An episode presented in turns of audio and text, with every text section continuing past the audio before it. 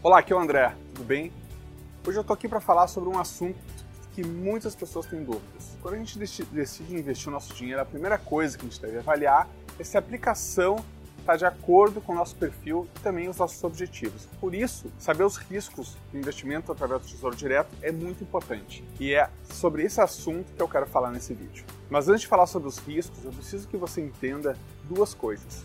Ao comprar um título público, é importante saber que ele fica registrado no seu CPF e pode ser consultado a qualquer momento através do site do Tesouro Direto, com total segurança e transparência. Você também precisa saber que existem dois tipos de risco envolvido nesse investimento, que é o risco de mercado, que ele depende apenas de você no caso, e o risco de crédito, que não depende das suas decisões e envolve toda a sociedade nesse caso. O risco de mercado é a probabilidade de eventuais perdas acontecerem devido às variações de preço dos títulos. E o principal responsável pela variação dos preços dos títulos públicos é, acaba sendo a taxa de juros da economia. E esse é o maior risco desse tipo de investimento. Então você compra um título de longo prazo, por exemplo, e precisa vender antes do vencimento por algum motivo pessoal. Nesse caso, você vai estar sujeito ao preço que o mercado estiver pagando pelo título naquele dia. E pode até ter uma rentabilidade negativa, mas não se assuste, tá? Eu vou mostrar como isso funciona nesse vídeo. Já o risco de crédito é a probabilidade do emissor do título, que no caso é o governo, não conseguir ou não desejar saldar suas dívidas. Esse é o chamado risco de calote. Mas eu considero esse risco bastante baixo. Porque afinal de contas, eh, vamos imaginar o que aconteceria se o governo federal desse calote. Isso causaria um efeito devastador nas empresas e nas pessoas em geral, além de perder a confiança de todos os investidores estrangeiros. E o Brasil está inserido no mercado financeiro internacional e tem uma dependência muito grande do capital estrangeiro.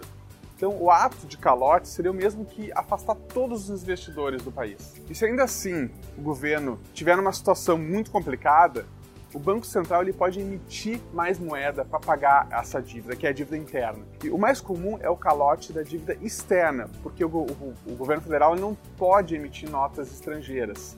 E se chegarmos ao ponto do governo quebrar e dar a calote da dívida interna, isso significaria também quebrar as empresas e a bolsa de valores e, e tudo mais dentro do país. Agora eu quero te explicar o que, que acontece com os títulos nos momentos de alta e baixa dos juros. Quando o Brasil passa por um período de inflação alta, o governo ele aumenta os juros para diminuir o consumo das pessoas, na tentativa de controlar a inflação.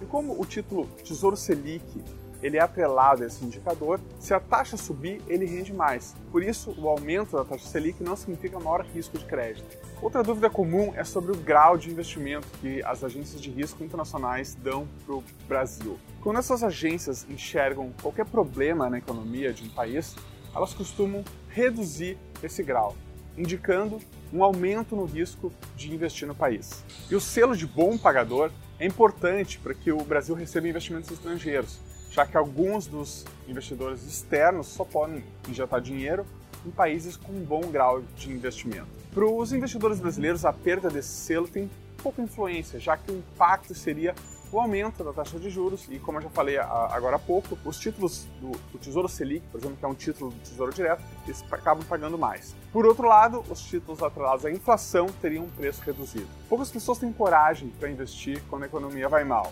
E nessa hora a maioria prefere deixar o dinheiro na poupança.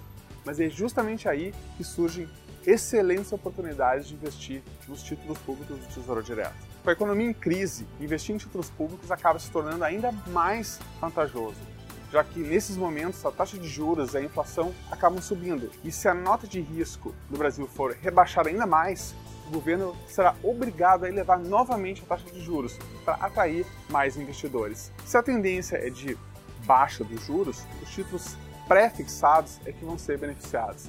Dessa forma, você vai estar transformando o momento de crise em oportunidade de investimento. Então, por hoje é isso. Eu espero que você tenha gostado desse vídeo, onde eu expliquei quais são os riscos do Tesouro Direto.